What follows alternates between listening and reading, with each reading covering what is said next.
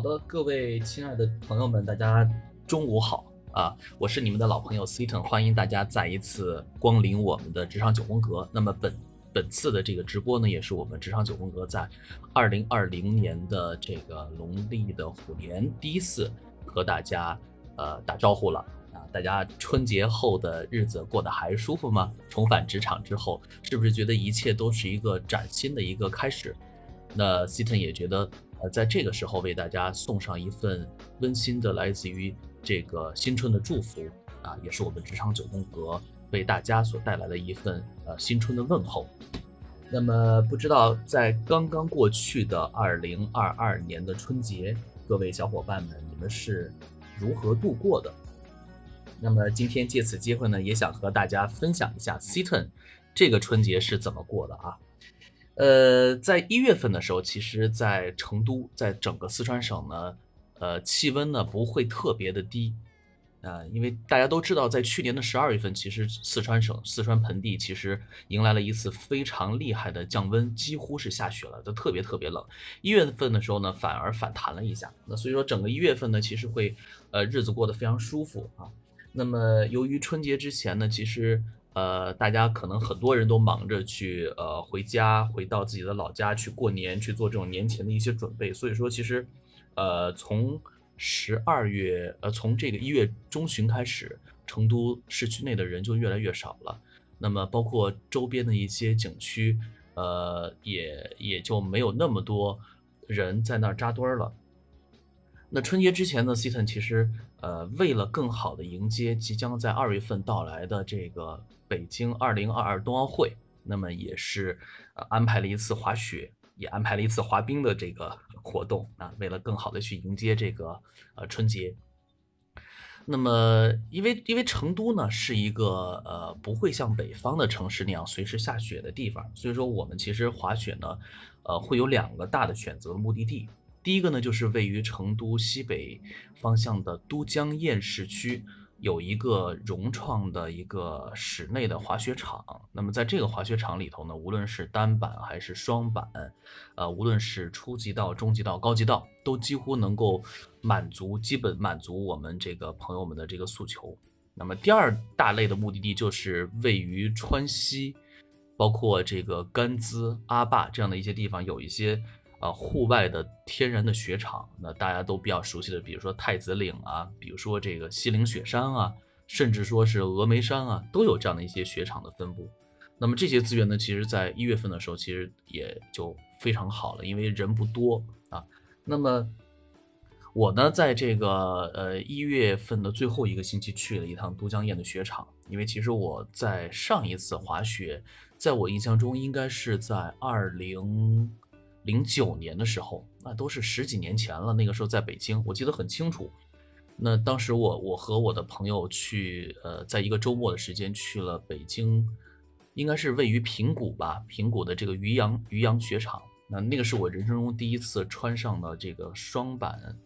呃，双板以及这个佩戴好了所有的这个配套的设备去滑雪，因为完全不会，完全没有去过雪场，所以说那次的这个经历呢，其实让我。非常的深刻，因为我在这个平地上去练习这个滑双板都摔了无数次，并且呢，当我上到中级道，呃，去想想这个滑下来，你会发现，其实无论是从平衡的掌握，还是从这个方向的掌握，你都几乎是属于一个完全失控的状态。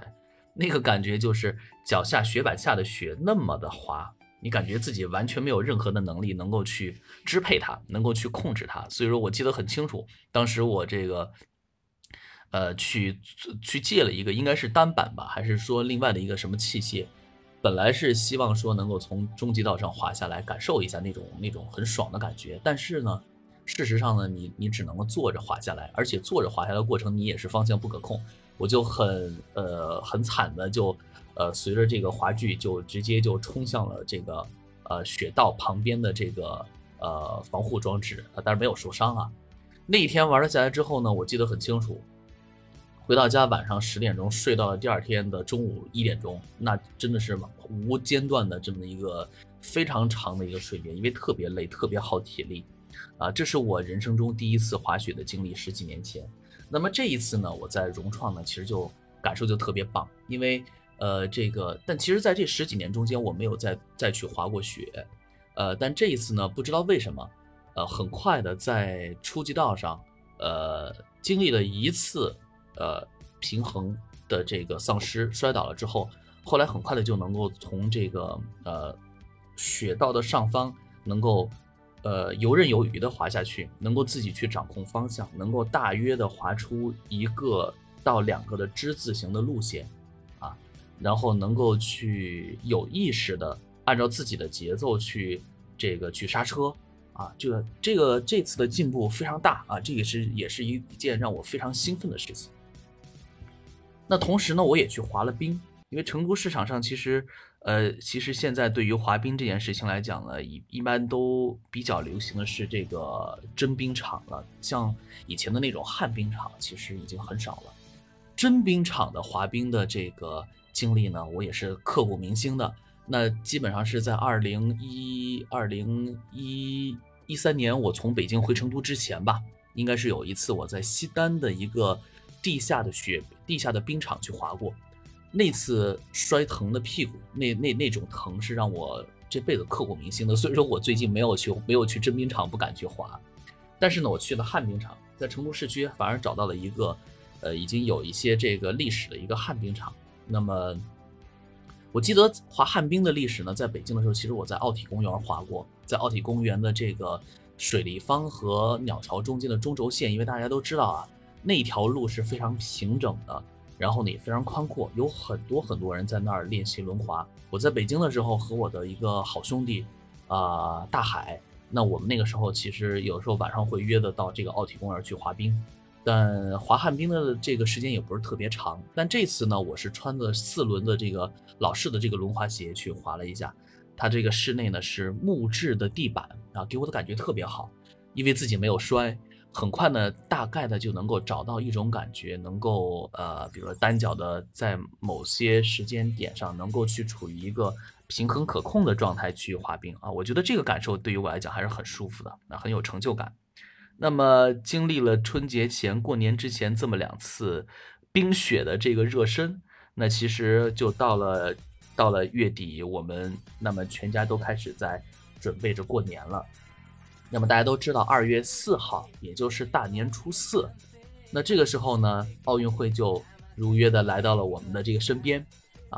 那么其实我不知道身边的朋友们，大家对这个奥运会是如何看的啊？但是对于我们家来讲呢，奥运会永远是一个非常重要的主题。那么四年一次，然后呃四年其实两次，夏季奥运会、冬季奥运会中间间隔两年嘛。你都会去看一些比赛，但其实，在以前的时间里面，我们对冬季奥运会的关注度其实是很低的。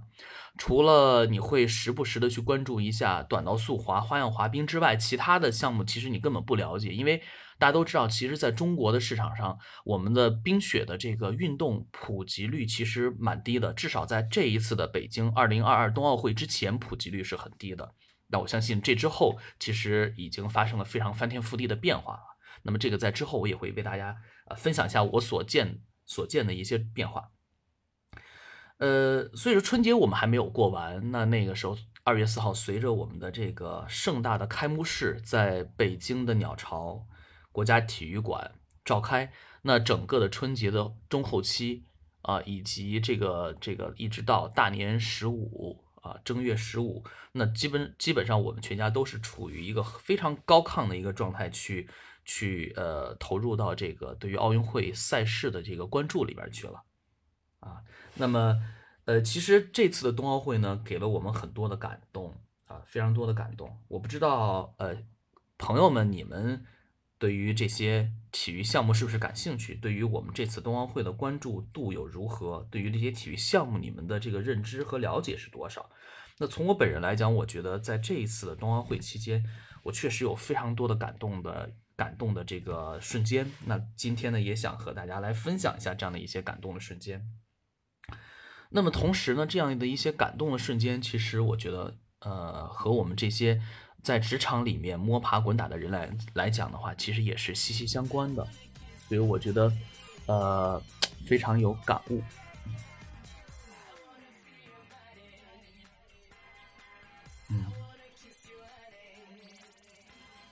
呃，那么首先呢，就是呃，我们整个呃中国代表队此次拿到的第一块金牌，也是我们这个呃二月五号开赛以后的第一个工作日，开幕之后的第一个第一个这个奥运日所拿到的这个金牌，就是我们在短道速滑赛场上诞生的混合接力的金牌。那大家都知道，我们就派出了这个武大靖、任子威、曲春雨和这个。呃，还还有一一名一名这个运动员哈，我们四个人的这样一个组合，在这个决赛里头，呃，在这个呃女运动员和男运动员都非常的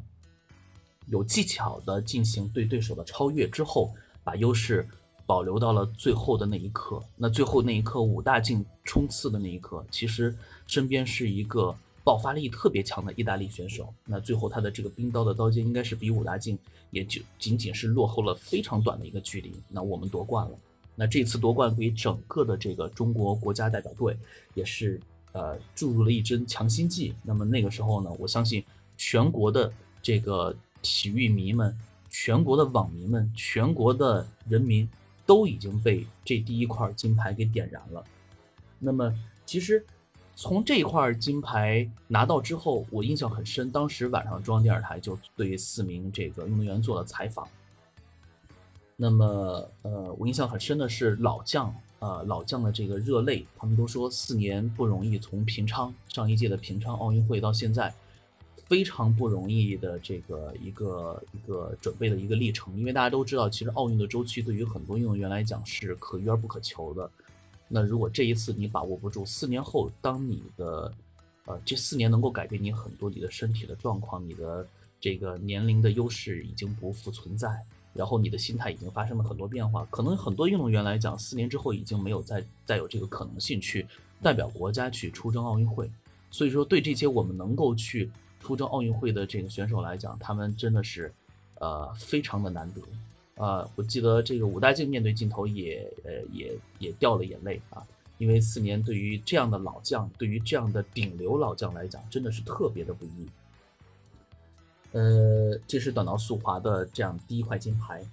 那么呃呃第二块金牌其实就非常非常的扣人心弦，就是我们的男子一千米。那在这个项目上，其实我们派出了非常强的阵容啊，包括武大靖、任子威。李文龙，但在这个项目上，世界上的所有选手的争夺也是最最激烈的。那包括我们匈牙利的两位这个两位这个呃刘少林、刘少昂兄弟啊，他们是这个匈牙利人，但是他们其实有一半的基因是中国人。那么还有我们的这个韩国选手黄大宪，那还有很多另外的竞争对手，在这个项目上都是非常杰出的。一千男子的五百米、一千米。啊，包括一千五百米的争夺，向来都是属于变数特别大的。我记得那天晚上在电视机前看这个比赛，我们从资格赛四分之一，然后到半决赛到决赛，一直他一轮一轮的就这么扣人心弦的在这个地方去，呃，去直播。我觉得那个晚上的晚上的这个看短道速滑的这个比赛的晚上，其实呃你会觉得非常的呃非常的累，因为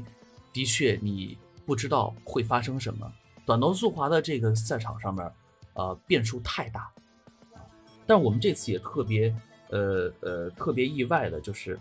嗯，我们的裁判可能比以前判的更严，因此有很多犯规被揪出来了，这也确保了我们男子一千米三名中国运动员最终能够成功的晋级。晋级到了决赛之后，其实你会发现场上，呃，五名运动员其实都是带有中国基因的，三名中国运动员，然后还有刘少林、刘少昂 两位两位选手哈。大家这个网友们都戏称，其实就是一次呃五个东五个东北小伙子的一个 PK。呃，结果呢，我们最感动的瞬间就出现在了这一次男子一千米的这个决赛的赛事里面。那大大家都知道，我们最终呢，呃，这个比赛呢也是不那么顺利，因为决赛都已经滑了滑了赛程过大半的时候，突然我们的裁判叫停了比赛。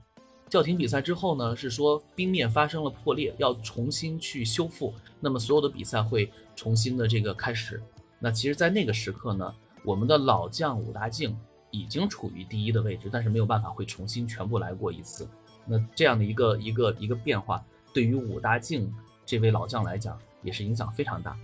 这就这就发生了下面的一幕：当我们的比赛被召回重新开始之后，在我记得应该是在第二圈还是第三圈刚刚开始的一个呃，应该是第三圈刚开始的一个弯道地方，我们很明显的看到武大靖，呃，主动的主动的把低位让给了这个任子威。并且在任子威的身后去帮他卡住了当时位于第三的这个呃刘少林，并且呢在弯道转弯的地方，他轻轻的触碰了一下任子威背在身后的手，并且给他小推了一把。那后来这一幕被很多网友捕捉到，被镜头捕捉到，网友们他们也这个通过这个漫画的形式把它给写出来。那么后来我也了解了一下，在四年前他们一起出征平昌奥运会，以及在这一次在呃北京奥运会的赛事刚刚要开始之前，那么其实任子威呃呃跟武大靖说过，大靖哥，如果咱俩能够在一组的话，你放心，我一定保你。那么其实这个是一个年轻选手对一个老队员的一个承诺。那么其实大家都知道，四年后四年前可能小将初出茅庐，那那个时候的武大靖正正是年富力强的时候，啊呃小将去帮助老大哥，然后保他能够去拿到一块金牌。但四年之后，尤其是在这样的决赛，呃已经消耗掉了老队员的大部分体力的时候，这个时候老队员武大靖做出的这样的一个举动，力保年轻选手，力保我们的这个任子威能够有优势。那么他自己退到了二后面去帮助帮助我们的任子威，帮助李文龙能够去战术战术性的去呃抵挡一下我们另外的对手的一些冲击。那么这个就叫做呃我们的配我们的这个配的这个这个话外音叫做你走我来断后啊，After you，英文 After you。那这是非常非常感人的一幕，我认为，因为最后任子威也是拿到了冠军，当然也是因为裁判的研判，所以我们的这个匈牙利选手其实，在两次啊违规超越、违规这个滑行，吃到了一张黄牌之后，我们的任子威被判定为了冠军，这块金牌来之不易。拿到冠军之后的任子威呢，也是激动的热泪盈眶。当他身披国旗的那一瞬，他。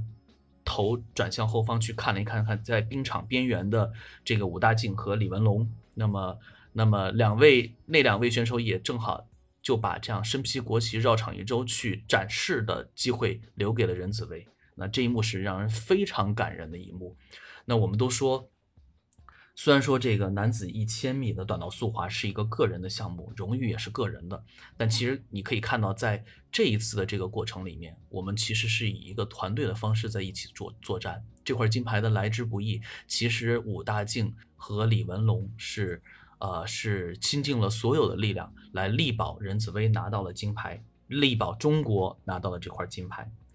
呃，这这是一场让人非常感觉的、非常有感觉的这个一个比赛。其实我们在看到，就是无论是在这个奥运会的比赛的赛场上，还是在我们的这个平常的这个工作里面，职场的工作，我们大家一直都在都在强调说团队协作、团队的力量。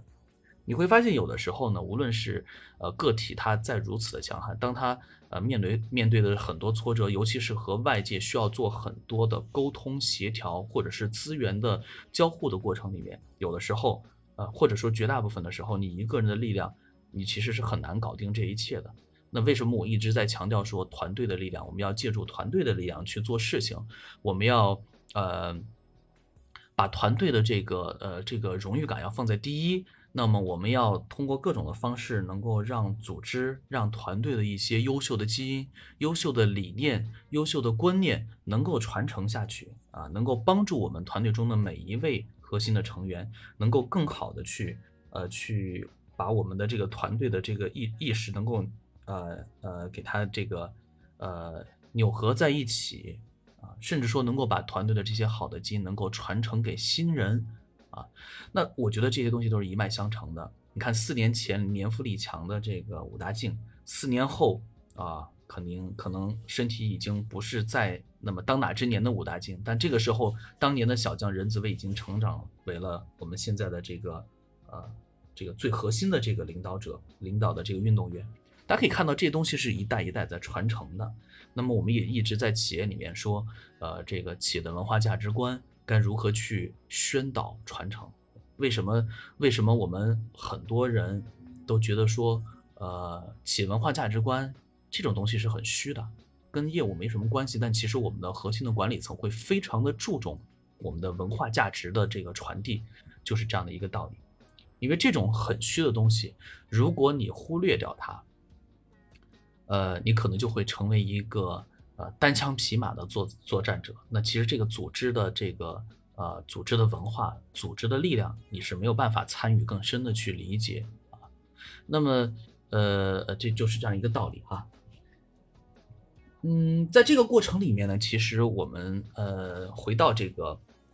短道速滑的赛场上，我们还是很惊讶的发现，这次的奥运会啊。我们的裁判比以前更严厉。大家都知道，我们在平昌奥运会上其实呃遭遇了非常多不公平的判罚。当然，因为那个时候的主场也不在我们国家啊。当然，也不是因为说不在我们国家，所以说我们丧失了金牌。确实是因为，呃，我们的这个在短道速滑的这个国际滑联里面，它的这个规则其实是在不同的赛季有不同的标准和要求。那比如说在这样一个赛季，在北京冬奥会的这个赛季。很明显，我们的这个规则是被非常严苛的进行了重新的定义，啊，大家都非常的这个记忆犹新。我相信那位满头银发的英国这个老裁判，好像叫 Peter 啊，他每一场比赛应该都非常累，因为每一场比赛之后，他都会需要反复的去在场边观看我们的这个每一位运动员的技术动作，去做出最终的裁决。那包括。呃，非常细的一些这个犯规的这个这个这个瞬间都会被他给揪出来，所以说我们可以看到，我们为什么这么这么多次的这些啊晋级晋级的让你如此揪心，如此的扣人心弦啊，包括一些这个曾经发生在国际赛场上的一些不干净的手脚，那是不是？都能够在这一次北京奥运会上，通过我们自己研制的高清的摄像头去抓拍，去作为裁判判决的一个更有力的一个呃证据。啊我觉得北京奥运会这一次确实把这样的一些科技感的东西给植入了进来，去帮助我们的裁判做更加公平的裁决。那么国际滑联也因此，呃，也的确是在这样一个借助这样的一些呃外来的一些这个呃资源的帮助之下。做出了更加公正的裁决，我们也非常惊喜的看到，在最初的这一两天，那么多人被判被判罚违规之后，后面的短道速滑赛场上，我们有一个非常明显的感觉，大家都乖了，稳定了，不那么放肆了。因为以前的短道速滑赛场其实是其实是相对来讲比较。引号啊，打个引号的野蛮的一个状态，就本身它这个项目就是属于一个多人近距离呃接触的一个一个一个项目，所以说它的这个不确定性真的是太大了。但后面我们在这次奥运会的这个比赛的日程里面，你会发现队员们都非常乖，所以说呢，当我们后后面的这个呃韩国运动员拿了金牌之后，我们的这个呃网友中国网友也是非常大度的给予了评价，瞧一瞧。本来干干净净可以拿金牌的，为什么之前非得那么肮脏的方式去去对待比赛中的每一个环节？你干干净净的拿到的金牌，不是不是非常非常 OK 吗？我们照样的是能够给予你掌声的。所以说这一次其实对于整整个的这个比赛的规则呢，我们能够看到，它的确是啊，在北京冬奥会上，在北京的这个短道速滑的赛场上。这个规则的尊严是得到了极大的尊重，啊，我个人认为是得到了极大的尊重，因为有很多不清不楚、不明不白的一些肆意生长的一些状态被有效的做了干预。那么这样的结果呢，其实对于我们的每一位运动员来讲也是更公平的啊。那么呃，正因为我们的这个两块金牌啊，以及我们的这个曾经被。全球的冰迷吐槽手脚不干净的韩国运动员，比如说被判罚，或者是被这个意外的摔出了场地，怎么怎么着啊？这一些事儿，呃，其实我们可以看到网民们在网上啊，包括小红书啊，包括这个百度啊，都都有很多的分享和这个呃和这个信息的传递啊。包括我们也知道说，在中国的国家队，其实我们有两位非常重要的教练啊，一位叫呃，都是来自于韩国，一位叫金善台，一位叫安贤洙。那他们两个的加入，对于我们整个这一次整个中国队的拿金夺金，以及他们对于呃加入中国来执教，对于韩国民众、韩国呃这个冰雪的这个相相关的协会来讲，啊，其实在网上是呃立即就开始了一次。这个硝烟弥漫的战争啊，甚至我们的这个教练员，我们的安贤洙教练员还还受到了母国的这个网民的网暴啊。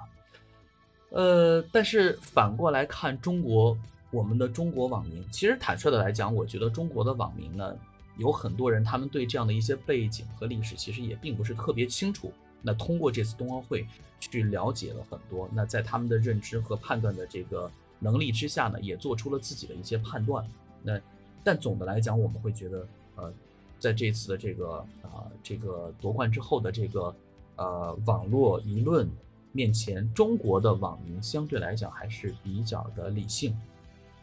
无论是说我们去邀请了韩国的这个教练来执教，还是说我们接受了韩国运动员从韩国籍转入中国籍，并加入了中国的国家队。还是说我们的技术教练有可能会在冬奥会之后卸任，并且回到韩国，啊，这样的一些事情，我觉得中国的网民看待看现在看起来其实都还挺理性的，啊，比较理性的去看待这样的一个人，或看待这样的一个人在这个时间的一些所做出的一些决定，啊，那么我觉得其实面对韩国的网络暴力，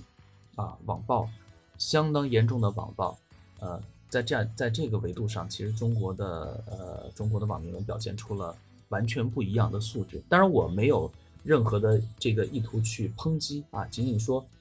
去抨击我们的这个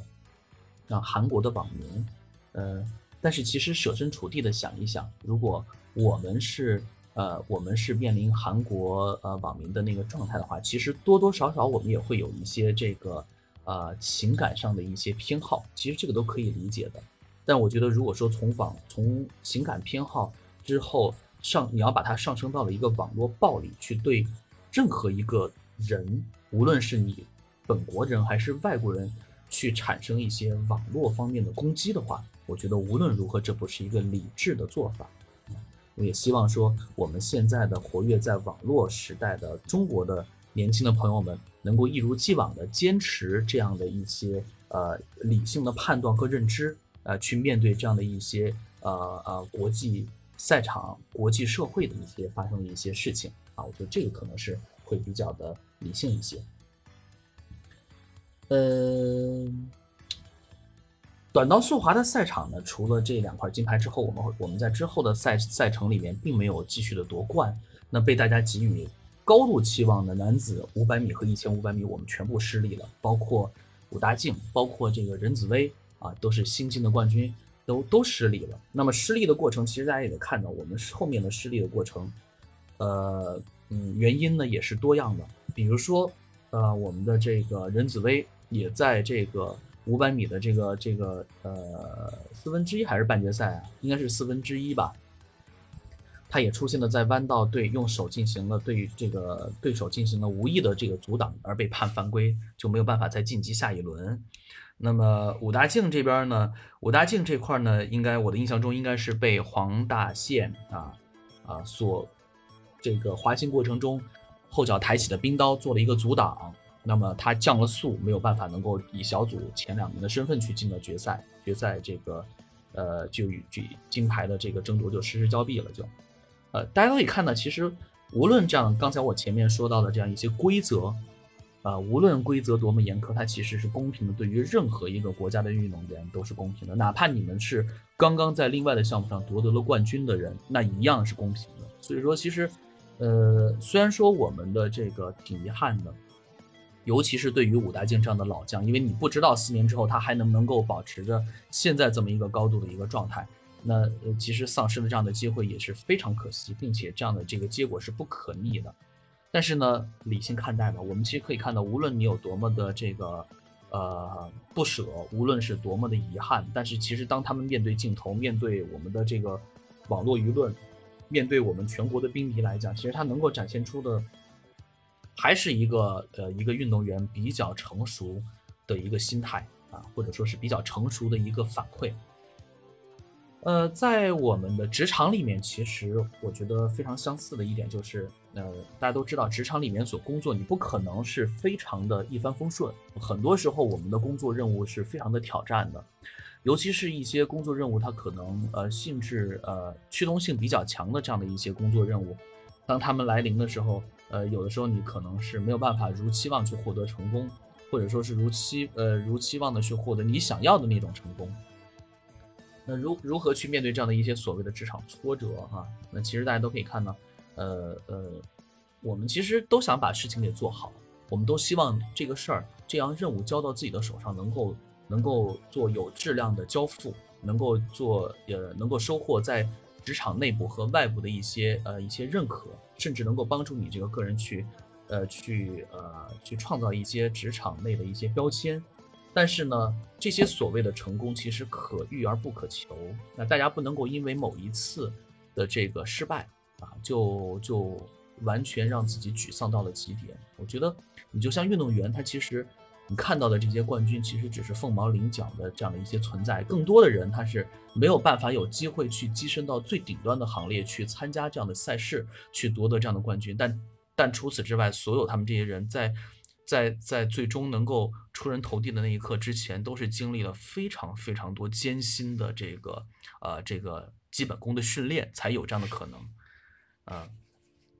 我记得在这个《向往的生活》这档综艺节目里面，呃，武大靖在呃呃平昌奥运会之后，应该是二零一九年吧，参加的这个《向往的生活》有一期节目，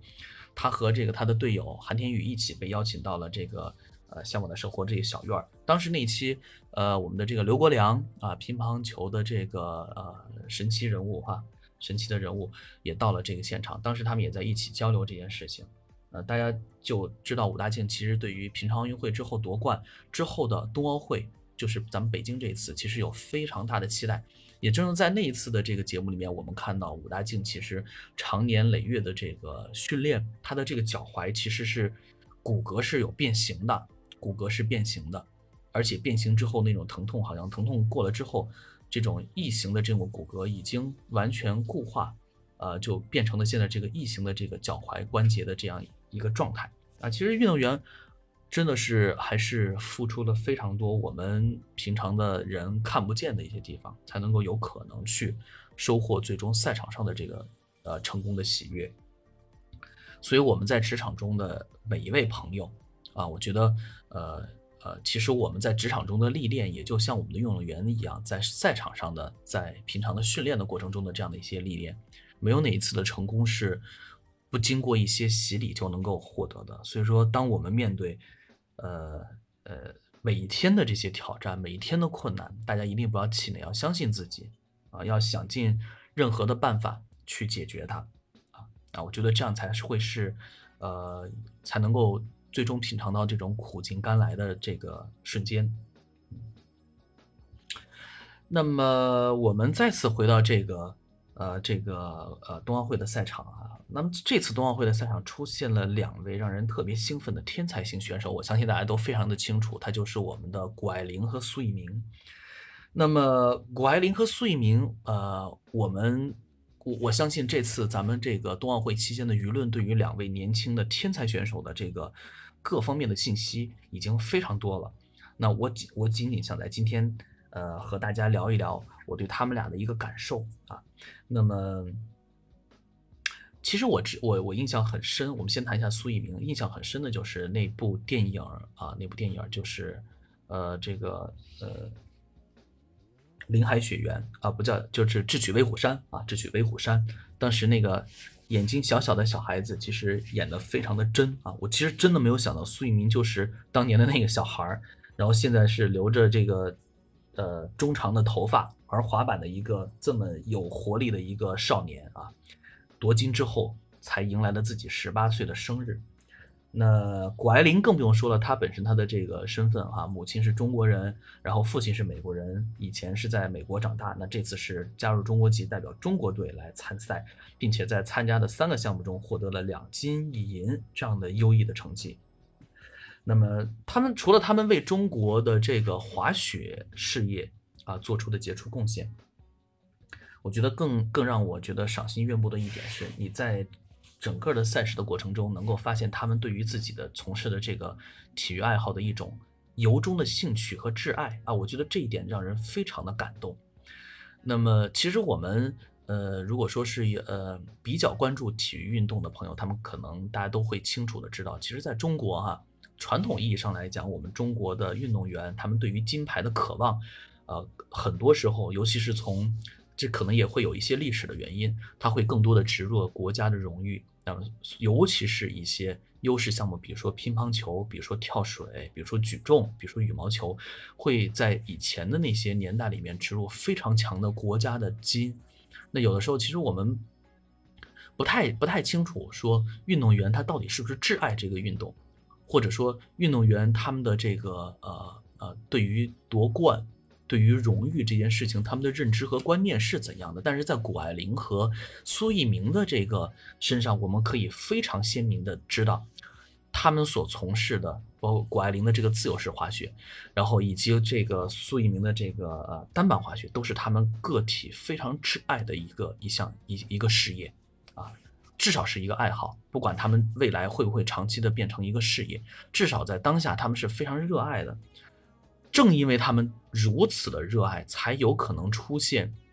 他们这么多常人看起来非常天才型、非常的有慧根型的一些行为方式。无论是日常的训练，还是说从小就能够非常偶然的展现出的这样的一些优势，包括身体的素质，包括他的爱好，包括他在这些事情上面的一些一些这个呃令人惊叹的进步啊！我听说在奥运会前很很短的时间，这两位天才天才小朋友还跑到了成都新都区的一个雪场，秘密的进行了这个训练。我也知道说这个呃，谷爱凌其实在这次训练里面，对于她最终的那个、那个、那个令全球瞩目的这个高难度动作，她的训练其实是失败的。但是正因为他们有这个 big heart，有一颗大心脏，才造成了他们最后能够在这个赛场上，反而能够最终一跳靠这样的一个动作去夺冠，这是让人何等惊叹的一个。一个一个一个一个呃，怎么说气度？你想想，对于传统的运动员来讲，他如果平常训练没有没有百分之一百的这个把握，他是不敢在这种关键的场合和时刻去做这样的事情的。但是谷爱凌偏偏就做了，并且成了，并且就靠这一下就夺夺得了冠军。再看看苏翊鸣，呃，我印象很深的是他第一块第第一块这个我们寄予厚望的这个这个这个呃单板的。呃，破面障碍是拿到了银牌，输给了他的偶像。但是后来我们隔了几天，网民们发现说，嗯，我们的裁判打分其实有失公公平啊，有可能会有一些差池。这个时候，苏翊鸣和他的教练在舆论上做出的一个反应是什么？是说我们觉得没有任何的问题，我们大家都以自己的方式在享受着比赛，结束了。我觉得这是何等，这也是一个 big heart，他们的这个格局和这个，呃，我认为在这样的一个。特殊的环境和时间里面所展现出来的这样的一种格局和认知，我是嗯大大的点赞。你想想，这样的一分一一种反馈，对于当时的这个苏翊鸣和他的教练，对于当时的网民，对于当时的这个裁判团队，啊，从全球的角度来讲，是一份让人多么放心的一个承诺啊！对，所以说，其实我会发现。我们的年轻的一代的运动员啊，其实他们可能呃，已经跟原来传统的这波运动员，他们在在这个夺冠、在荣誉这件事情上，可能观念已经发生了很大的变化。嗯，其实我觉得这样的一些理性的变化，呃，从个人来讲的话，我觉得能够帮助他们去更好的去呃看待从事奥运会、呃参加奥运会、呃参加比赛的这样一件事情。能够帮助他们更好的去享受到这样的一个呃过程里面去，那同时呢我觉得也会帮助他们去更好的去呃去长期的去发展自己的这个事业发展自己的这个呃体育爱好的这个事业。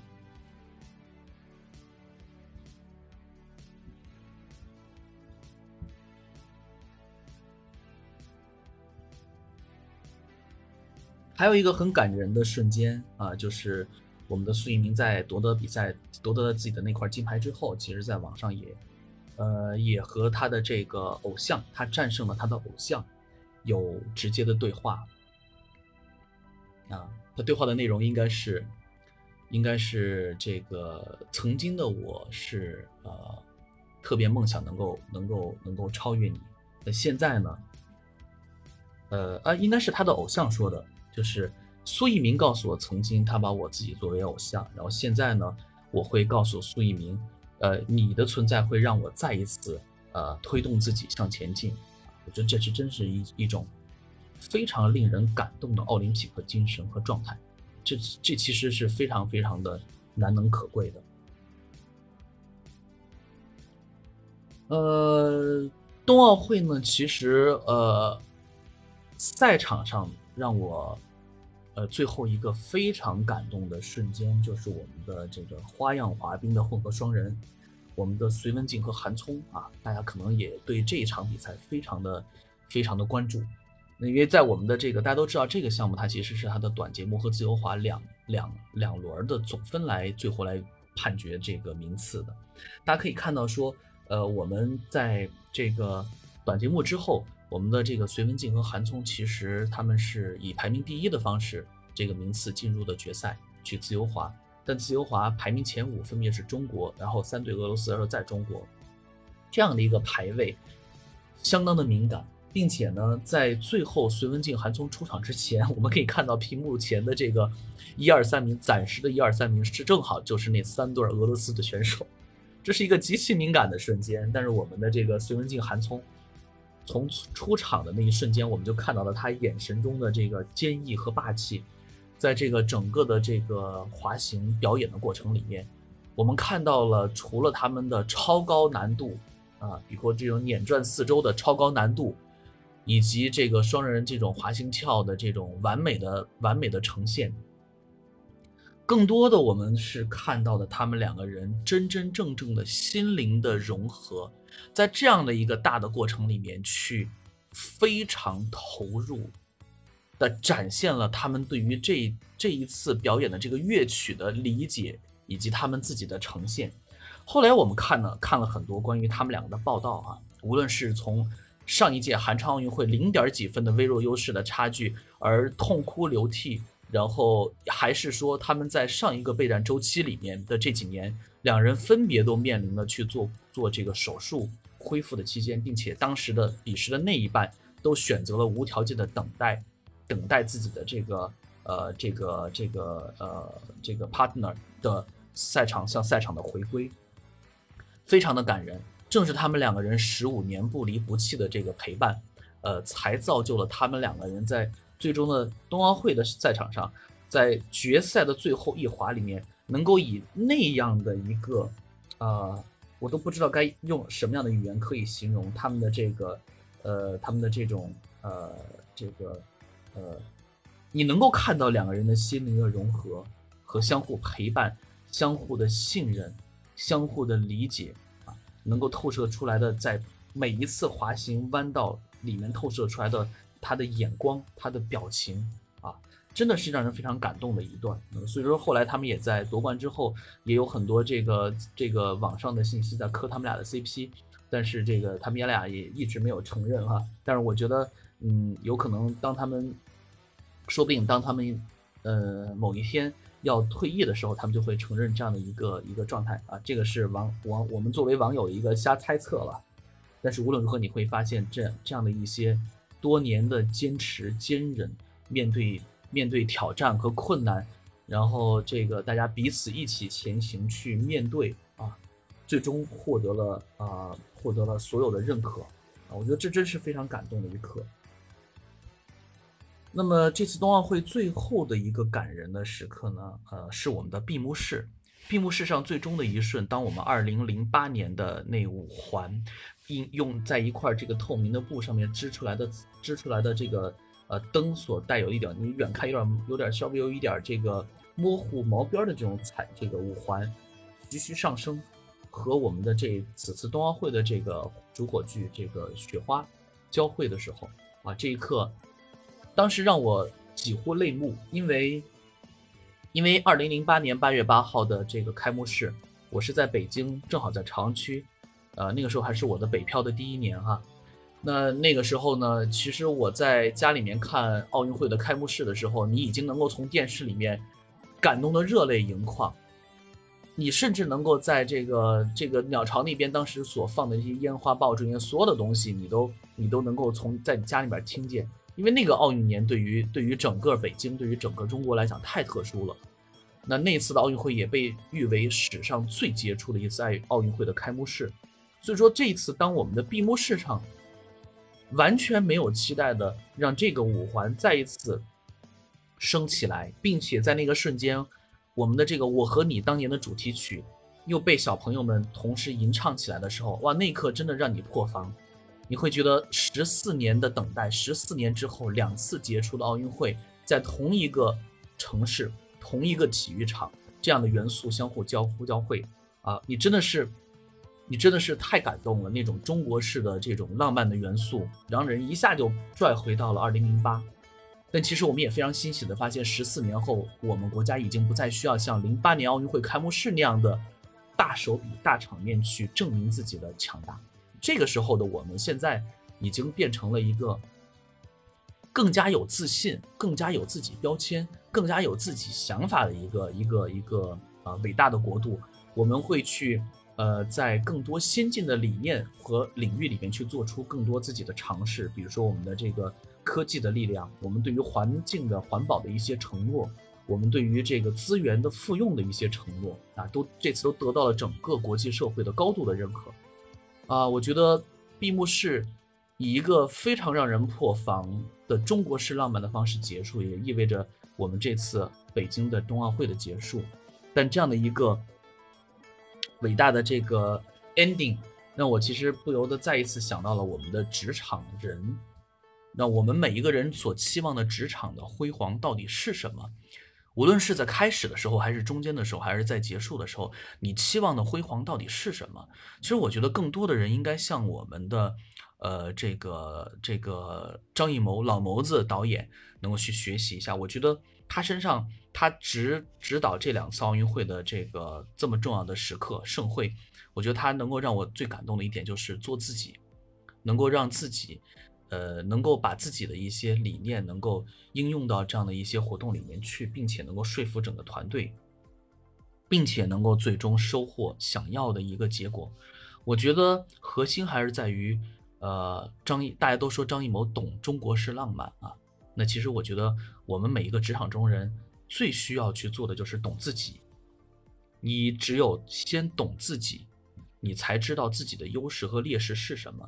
你才知道，在这个职业环境里面，你需要去，或者你应该去，呃，去贡献什么，去掌握什么，啊，去去输出什么，然后去收获什么。我觉得，对于自己的认知，是第一重要的一件事情。职场人，那么认知清楚了自己的这个实力、自己的需求，你才能够非常有方向感的去，呃，去去呈现自己的。这个经验去呈现自己的能力，去贡献给你所在的这个企业、组织，甚至是行业，能够带来你自己的一些呃职业价值的一个增值，呃以及被认可的这个程度的提升啊，我觉得核心都应该是对于自我的认知应该是非常的充分、清晰并且理性。嗯，好的，那我们的这个时间呢，也来到了今天的中午快一点钟了。我相信很多的朋友们也已经吃完了午餐，那么呃，可能也需要中午的小憩一下了。那么，那么今天 Seaton 带领大家回顾此次北京冬奥会的这期节目呢，也就即将跟大家说再见了。那其实冬奥会留给大家的，呃，这个感触还是呃多维度的，非常多维度。那我之后呢，我们会和 Grace 一起，我们再从一些小小的一些话题里面，再去把它，啊呃，深深的了解一下，再和大家来探索一下，一起来分享。啊，今天我们的直播就到这里，祝大家工作愉快。